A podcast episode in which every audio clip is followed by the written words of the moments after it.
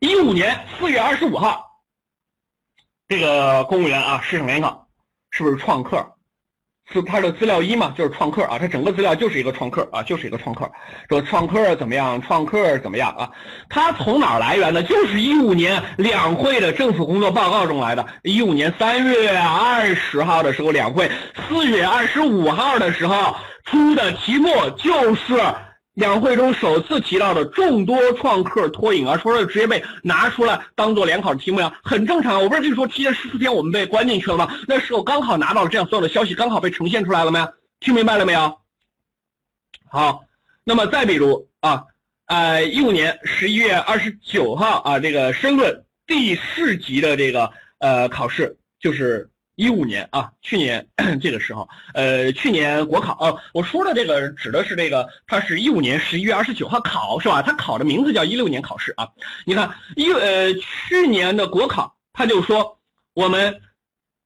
政府搞了一个专题研讨会，以好政策为话题展开讨论。他这个有点隐晦啊，有点隐晦。那么材料二说，我们应对群众提出来的意见，收到受受理群众提出来的意见建议，收到了一堆意见建议。第三个说，某省呢在反对红白喜事儿在反四风的整治过程中出了很多事情，是不是？啊他是这样三个种，哎，这个有点隐晦，这个有点隐晦。看起来题目说的是政策，说的什么好政策是吧？其实他说的什么，就是治理体系和治理能力现代化，说的就是好政策的执行，好政策的管理，也就是简政放权的内容嘛。好政策是不是应该大道至简？好政策是不是应该回应群众的呼声？反四风整治，是不是不应该一刀切？对呀。所以啊，去年国考第四级的材料题目看起来说的是好政策，它背后的指向就是一五年的政府工作报告中所说的，这就是第一次提出来的呀。第一次提出来说，加大简政放权、放管结合改革力度，制定市场准入负面清单，公布省级政府权力清单、责任清单，这不就是我们简政放权的一系列内容吗？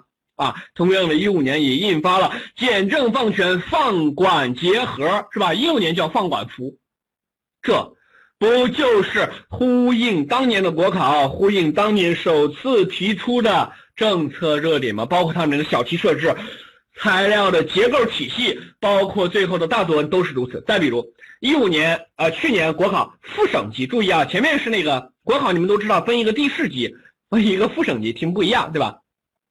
第四级它比较直接好操作，副省级它比较抽象费解。我给你看副省级的题目啊，你们看，他说独一无二的中国范儿的文章在网上传播，这是他材料一，是吧？材料二他说书香社会的提法亮相政府工作报告。哎，书香社会，这不就是一五年政府工作报告中第一次提出来的吗？说增强国家软实力，说提供更多优秀文艺作品，倡导全民阅读。建建设书香社会吗？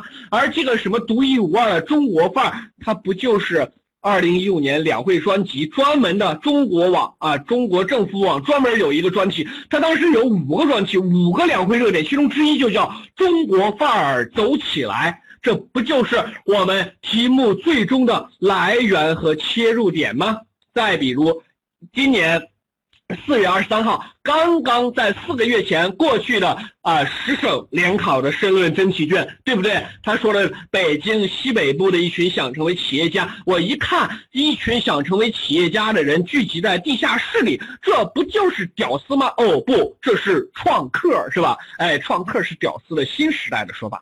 那么，所以说呢，这不就是我们一六年中我们所说的一大批创客走上创新创业之路，落实互联网加。行动计划的背后的真实的体现吗？